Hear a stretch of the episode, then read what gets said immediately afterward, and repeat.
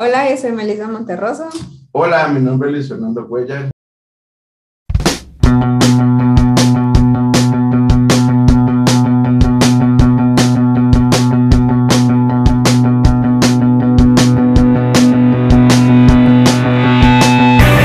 El día de hoy estamos en un nuevo episodio de Fatmos Podcast y nos acompaña el licenciado Luis Fernando Cuellar para hablar del tema el Design Thinking en la estratégica economía circular. Hola, licenciado, ¿cómo está? Pues hola, qué bien aquí. Muchas gracias por la invitación eh, para poder compartir con todos ustedes en esta, eh, este gran día.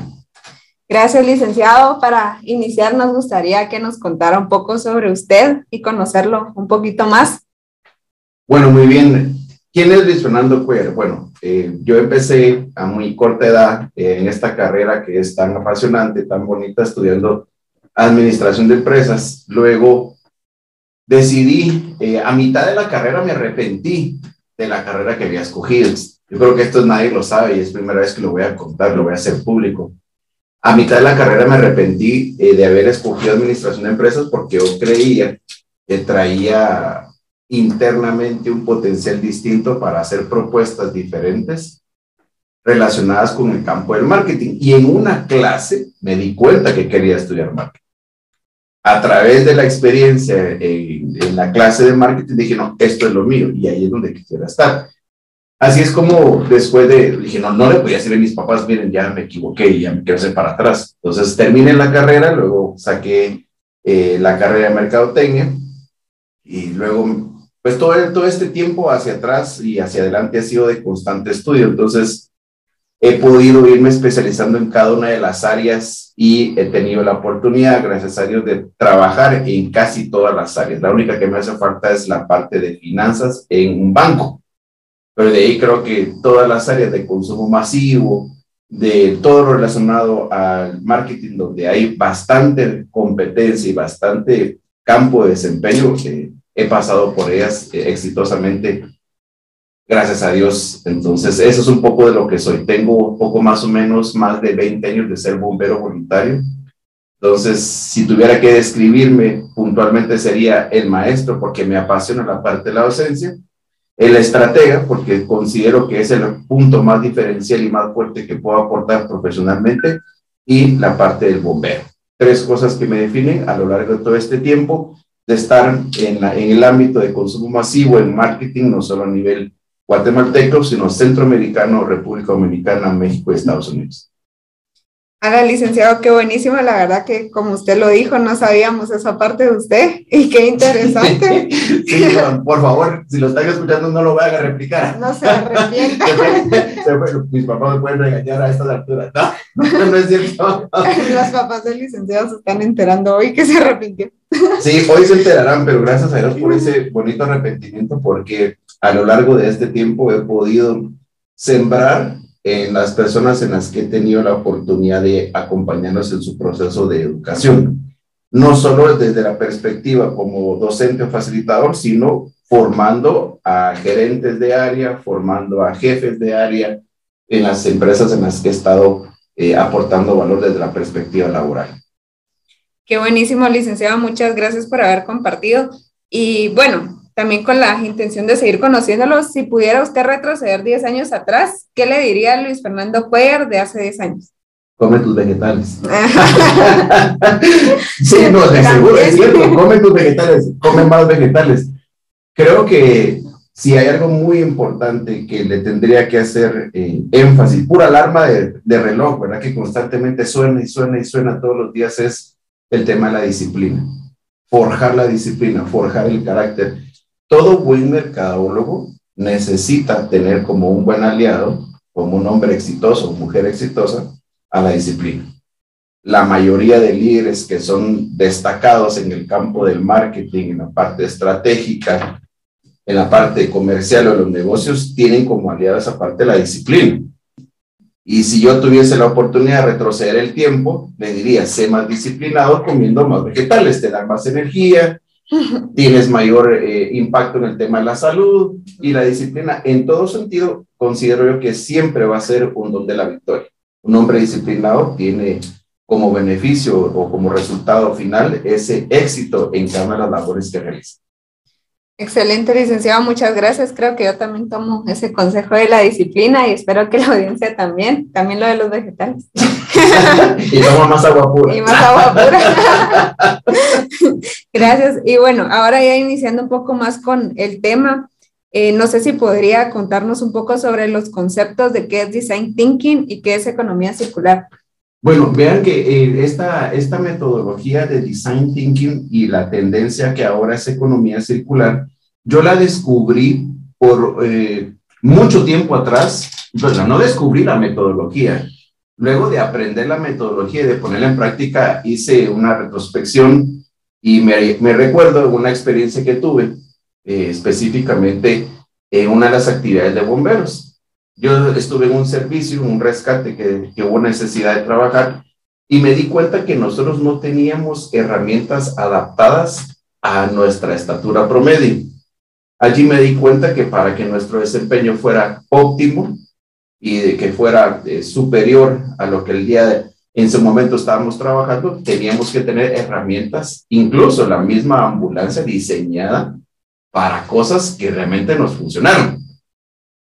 Y allí me di cuenta que esta metodología de design thinking toma como principio fundamental basarse en las necesidades de forma empática del consumidor o del usuario, utilizando los métodos sensibles del diseñador para proveer una solución que sea tecnológicamente superior y que, que obviamente sea eh, significativo, pero que financieramente también sea viable. Por eso comentaba este caso de los bomberos, porque en su momento pensamos, no tenemos el recurso, no tenemos tanto dinero para implementar y mejorar, pero sí teníamos una lluvia de ideas que había que buscar cómo eh, hacer realidad los cambios. Y, allí es que pudimos encontrar nuevos eh, materiales, nuevas formas eh, creativas de poder brindar el servicio sin necesidad de tener una gran inversión. Entonces creo que en eso resume el tema del design thinking por un lado, es esta, estos métodos que utiliza el diseñador, no solo es ojo, o sea, no solo es la visión, es, es parte de todo lo que es color, es la experiencia utilizando el producto, es cómo se siente uno emocionalmente con eso. Y a partir de allí, entonces, crear una propuesta que sea tecnológicamente viable, pero financieramente también rentable. Puede ser una herramienta muy buena, pero no tiene mucho incorporamiento de la tecnología. Entonces vamos a ver que prácticamente tiene sus días contados. O puede ser una mega idea muy buena, pero es muy cara. Entonces no se puede implementar. Y sumado al tema de economías circulares, porque la tendencia hoy, casi el 90% de los productos que estamos encontrando ahora en el mercado vienen soportados por una, una, un principio filosófico de lo que es economía circular y es reciclar. Reciclar, reciclar, reciclar, encontrar nuevos usos que pueda tener un producto. Entonces, si la idea es reciclar y la idea es reutilizar, entonces tengo que desde el inicio diseñar un producto que permita que se pueda reciclar y se pueda reutilizar. Si no, nuestras culturas y nuestras industrias están acostumbradas a diseñar productos para utilizar y desechar, no para reutilizar. Entonces creo que ahí se mezclan muy bien cómo estratégicamente hablando los valores del diseño pueden apoyar a una filosofía como economía circular que busca abaratar el costo de producción, incrementar los, la rentabilidad a través de, de incrementar el margen y sobre todo apoyar al cambio climático que vive el país. Y no solo el país, que vive el mundo entero. Excelente, licenciado. Muchas gracias. Creo que nos queda más claro ambos conceptos. Y bueno, creo que ya nos platicó un poco, pero ¿cuál es la relación que usted cree que hay realmente entre ambos conceptos? Bueno, la relación fundamental creo que parte desde el inicio de gestación. Hay una etapa en el ciclo de vida de un producto que yo siempre le agrego, que yo considero que es el área donde más conectividad hay en la gestación, cuando uno está formando el producto, cuando está pensando en la idea de producto eh, que va uno a lanzar. Es allí donde el diseño, basado en la metodología de Design Thinking, la Design Thinking tiene cuatro pasos generalmente. Uno es empatiza, es decir, vamos a buscar al usuario qué experiencias tiene, veamos cómo se experimenta con el dolor, qué necesidades hay. Cuando yo soy empático, entonces defino un problema al definir un problema, busco que este problema sea resuelto por un producto. Y este producto lo transformo y lo hago un prototipo. Entre más rápido pueda prototipar un producto, más rápido puedo medir si es funcional. Y la última parte es la mejora e implementación. Entonces, las tres etapas restantes, últimas de Design Thinking, ya tienen que ver con la propuesta final, pero ¿dónde se entrelazan con la, parte de economía circular? Justamente en la gestación, desde el inicio. Resulta que una marca muy famosa europea que ahora están rentando los, el, mobiliario de oficina, el equipo de oficina, lo están rentando. En lugar de ir a una tienda, quiero esta silla, quiero este escritorio, lo rentan. Pero toda la estrategia detrás es, bueno, no importa que se raye, que se quiebre, porque dentro de la etapa del diseño ya va implícito los cambios y mejoras que había que hacer. Entonces, ¿dónde conectan? Desde la idea de conceptualizar la idea de producto, la, imagen de producto, pensando que a la larga no se va a desechar, sino que va a tener un segundo uso, una segunda utilización. Allí creo que es donde se conectan ambas. Ah, qué buenísimo. Creo que con ese ejemplo nos lo deja mucho más claro. Y bueno, ¿cuáles son los beneficios que usted considera? Que creo que con el ejemplo también nos explicó algunos, pero ¿cuáles usted considera que trae el aplicarlos en un modelo de negocio o ámbito empresarial? El principal, la principal razón por la cual se hace una empresa, a menos en mi percepción, es hacer dinero. Yo voy a hacer una empresa para hacer dinero, para tener utilidad. Esa es la razón principal, no es para ayudar, o sea, sí, es en efectos secundarios ayudar y generar fuentes de empleo, pero yo no puedo generar fuentes de empleo si no estoy siendo rentable, si no tengo dinero. Y lo más evidente lo más evidente para nuestras eh, culturas y nuestros mercados latinoamericanos es que un design thinking mezclado con una economía circular lo que proporcionan a corto plazo es una mejora en la rentabilidad de la operación. Es decir, al tener productos que yo puedo reciclar y que dentro del mismo concepto del producto, dentro del mismo concepto estratégico que una marca tiene, pueda reinventarse cada cierto tiempo y, y utilizar los recursos que ya previamente diseñó y están orientados hacia la reutilización en un segundo ciclo, pues qué mejor que nos permite impactar en el tema de los costos de producción. No es lo mismo iniciar la producción de un producto de cero, sino iniciarlo cuando ya hay un eh, segundo uso de la materia y la transformo. Y esa transformación me permite incursionar incluso en otros campos. Es el caso, por ejemplo, de los ingenios azucareros, ¿verdad? El foco principal es la generación de azúcar, pero todo el, desecho, si lo podemos llamar así, esa palabra, la pueden utilizar para generar energía. Esa, esa generación de energía limpia o, amigable con el ambiente le reduce su costo de tener un pago en una factura mensual por consumo de energía eléctrica. Eso es poco más o menos un ejemplo también cómo una metodología entre estas dos permite disminuir el costo de operación. Incrementar la rentabilidad, por supuesto. En una relación donde la rentabilidad o donde la utilidad total parte del ingreso menos el, ingreso total menos el costo total, pues obviamente, si yo trabajo en la estructura del costo, manteniendo un mismo ingreso, lo que voy a provocar es que haya una utilidad más grande. La misma creatividad y diseño que va inmerso dentro de este proceso estratégico de ambas disciplinas permite que uno pueda incursionar en otras áreas. Y al incursionar, también tener opciones viables y factibles para la necesidad de un consumidor. Entonces, creo que es muy interesante. Hay varios ejemplos a nivel mundial donde vemos que empresas están teniendo buenos eh, retornos sobre la inversión y buena utilidad a través de utilizar economía circular, a través de utilizar design thinking. O sea, es, es todo un proceso. Y vean, y lo más interesante es que uno por naturaleza ya inherente viene la diferenciación. O sea, no podemos tener dos personas iguales, es imposible. Entonces, dentro de nuestro ADN ya está el ser diferenciados.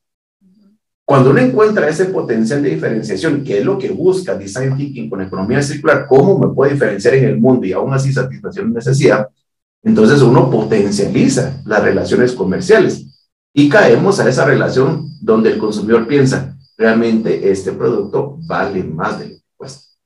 Y así es como las marcas van creciendo a largo plazo, dentro de las principales ventajas que hay, ¿verdad? No digamos obviamente los beneficios de tener un país o una economía que no contamina tanto, recursos naturales que no se afectan por el, por el tema de la contaminación. Y si todos nos pusiéramos de acuerdo, creo que a nivel mundial pudiésemos reducir al menos un buen porcentaje significativo de la contaminación que cada persona realiza en su ámbito de, impacto. Buenísimo, la verdad que como usted dice, creo que el impacto que genera esto no solo es a un nivel empresarial, sino que, como lo acaba de mencionar, ¿verdad? A un nivel mundial, y eso la verdad que creo que es bastante interesante, más que todo por la rentabilidad que usted decía, que creo que es algo que a todas las empresas les interesa ser rentable, ¿verdad? Y bueno, ¿cómo el, ¿cómo el uso de la metodología de Design Thinking puede contribuir en la aplicación de la economía circular? ¿Cómo la metodología de Design Thinking puede aplicar a la metodología o disciplina de economía circular?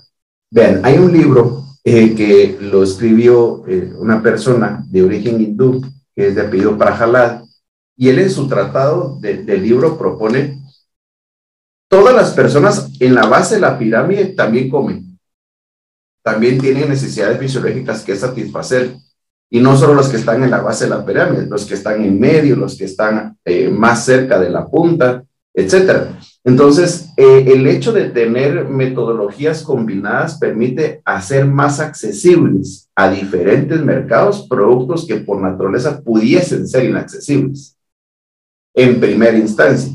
Es decir, pensemos en un, en un ejemplo de un producto que en este momento es inaccesible porque el costo es muy alto, el costo de accesar a ese producto, de comprarlo es muy alto, pero a través de una metodología de diseño y a través de una metodología de reciclaje, de reutilizar un segundo uso, yo puedo hacer ese mismo producto, replicarlo y crear accesibilidad para un segmento mucho más grande en cuanto a población se refiere. Entonces, algo que pudiese ser inaccesible, ahora lo puedo volver accesible y es dirigirlo a esa base de la pirámide que al final, como les digo, tiene que comer, tiene que trabajar, tiene que tener diversión, tiene que tener un momento de esparcimiento social y de, distraer su mente. No digamos, tiene que educar. También hay mamás, también hay papás. hay, es exactamente el mismo estilo de vida, con diferentes gustos, por supuesto, diferentes lujos, etcétera. Pero también consumen lo mismo. Es decir, tanto consume agua pura alguien de un nivel socioeconómico mayor, alto, como consume agua pura alguien de nivel socioeconómico bajo, por así decirlo. Entonces, algunos productos son inaccesibles por esa misma estrategia de posicionarlos ahí arriba, pero también esa misma gente necesita esos productos abajo. Entonces, a través de una reutilización, ¿cómo podemos llegar a eso? Miren, ahora es interesante la tendencia. No sé si ustedes han escuchado, pero tal vez los, los oyentes nos, lo, habrán escuchado, podrían comentar. Ahora se ha vuelto más común comercializar ropa de segundo uso en buen estado creo que todo la, el impacto que genera estas grandes tiendas que han empezado a incursionar en ese tema ha puesto en manifiesto la necesidad que hay. Hay personas muy delgaditas que no encuentran ropa, ¿verdad? Y hay personas que no son tan delgadas y tampoco les es fácil encontrar ropa. Pero podemos traer en esta economía circular otro producto, ¿verdad? Que es de segunda utilización, que siempre está en buen estado y hacerlo accesible. A eso, es a lo que me refiero, cuando yo puedo hacer accesible para un segmento algo que en este momento no es accesible o que no lo encuentro. Entonces, pensando en un diseño basado en eso, hay unas marcas ahora en México, estaba viendo una marca de una ropa que el 90% de las telas que utiliza es reciclaje de prendas antiguas. Y las están vendiendo personalizadas y más. Y digo, bueno, pues de eso se trata. Eh, eso es uno de los principales beneficios y las relaciones que se puedan ver. En el ámbito empresarial, no digamos. Vean, hay tantas utilizaciones que se le pueden dar a los recursos. La cosa es tener esa mente creativa, es atreverse a explorar. Yo estoy seguro que muchos de los productos que se, salen en desecho o basura para algunas empresas a nivel nacional que se dedican a la producción y comercialización y transformación son productos que podríamos perfectamente utilizar nuevamente y crear una propuesta de valor para un consumidor con solo lo que estamos generando, ¿verdad? con lo que podríamos llamar desecho. Para una economía circular, el que está en ese negocio, lo que es basura es el inicio de su proceso de, producción, es como su oro, es su materia prima. Lo que unos consideran basura, otros lo consideran como mi punto de partida. Imagínense ustedes, vamos a recoger toneladas de basura y las transformamos en algo que pueda ser accesible para el grueso de la población y que podamos generar una propuesta de valor. ¿Cuánto nos puede costar la basura? Cero. Cero. Entonces, hay muchas cosas, pero es atreverse a pensar diferente. Es atreverse a ser divergente, como la película, ¿verdad? Cuatro, tú eres divergente. Buenísimo. wow, qué interesante, la verdad que creo que solo con esto que usted nos habló, creo que nos hace ya querer ser parte también de, estas metodologías, ¿verdad? De utilizarlas. Y bueno, ya nos ha platicado un poco, pero ¿qué impacto considera que a futuro generará la economía circular? La tendencia, creo, pues, espero no equivocarme, pero yo creería que en un 90% de las propuestas mercadológicas de marcas que comercializan productos vendrá por la economía circular. Reciclaje. Y no, digamos, toda la normativa legal vigente aplicable. como ustedes sabrán, hay, una ley que aquí en Guatemala prohíbe el uso de plásticos de, primer uso, ¿verdad? De primera generación. Entonces, eh, creo que a largo plazo va a ser mucho eh, el tema de, de legislación a, favor del ambiente y que traiga un alto impacto de tener productos que sean reciclados, ya sea plástico, ya sea papel, ya sea cartón, ya sea hule, cualquier tipo de producto que pueda ser reciclable y transformado, transformado para poder generar propuestas de valor eh, y brindar servicios para un consumidor que está habido y que está necesitado de poder cubrir esas necesidades. Yo sí creo que no estamos muy lejos de tener productos que sean completamente fabricados a través de un proceso de reciclaje. Entonces creo que hay mucho potencial eh, y sobre todo, les digo, lo que más me llama la atención, la atención es que nosotros incluso en casa no hay necesidad de, de, de uno convertirse eh, o tener la gran idea, para decir, wow, esta es la mega idea, con esto con atreverse a ser diferente y creer que uno puede lograr cosas distintas puede provocar buenos efectos en, una población que puede abrazar muy bien esa idea, esa propuesta nueva. Entonces, ¿qué mejor que hacerlo a través de utilizar la basura? Imagínense ustedes la capacidad, ¿cuántas personas tomarán café en Guatemala? El café es una herramienta eh, que puede ser muy bien utilizada para generar productos solo con lo que se utiliza de, de desecho del café que se usa en percolador.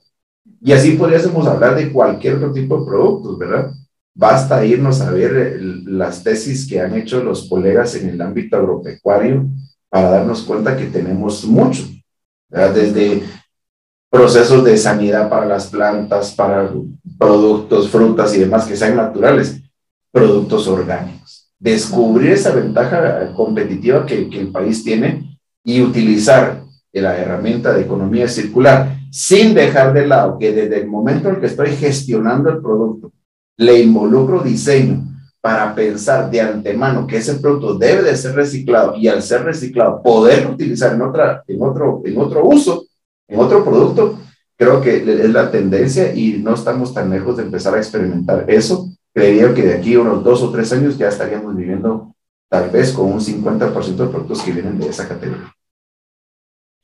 Wow, excelente. Muchas gracias, licenciado. Eh, creo que en lo personal a mí me deja ahí muy con ganas de querer aprender tal vez más a través de esto, de tener también eso, como decía, la iniciativa de atreverse a hacer uno algo diferente, de atreverse también a utilizar, ¿verdad? A, todo lo que ya los recursos que tenemos y sacar también provecho de eso.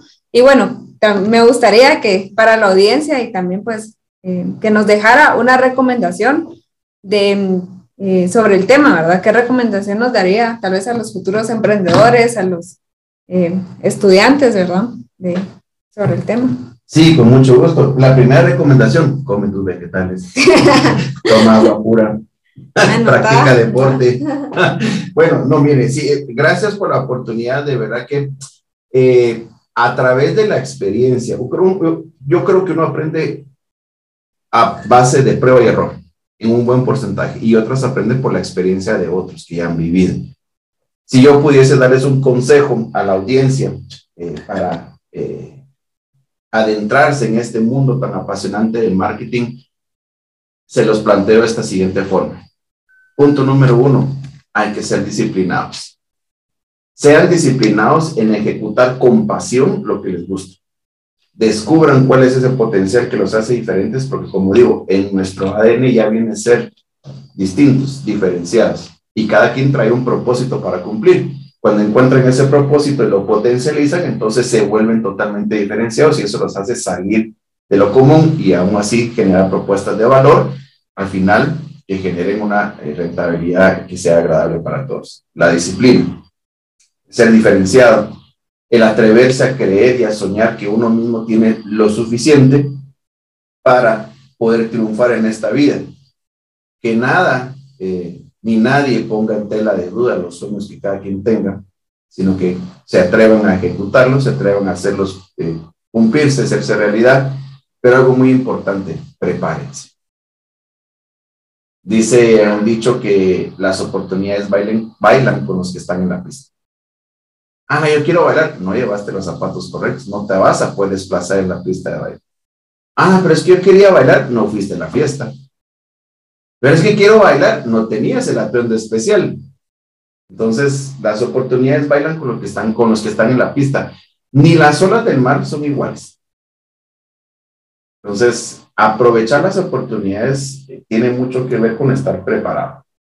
Prepararse académicamente y qué mejor que entrar en un mundo de la academia como la Universidad Galileo, específicamente en la Facultad de Administración, que tiene esa carrera, donde hay excelentes colaboradores, excelentes profesores, excelentes eh, alumnos que pueden contar la experiencia y cómo han eh, logrado trascender y convertirse de estudiantes en emprendedores a muy corta edad. Y pues obviamente eso les puede llamar la atención, pero sí es necesario formarse.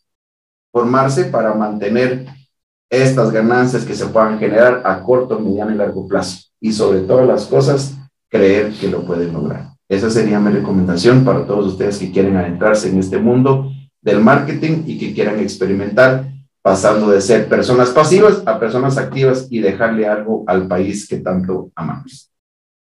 Muchas gracias, licenciado. La verdad que pues todo el tema estuvo súper interesante y su recomendación creo que nos deja, bueno, a mí me imagino que a la audiencia también muy motivada de querer hacer algo, de querer, como usted decía, pasar de pasivo a activo y muchas gracias, la verdad, em, estuvo excelente su participación. Muchas gracias por haber aceptado nuestra invitación y pues esperamos en otra ocasión tenerlo acá para poder seguir aprendiendo de usted.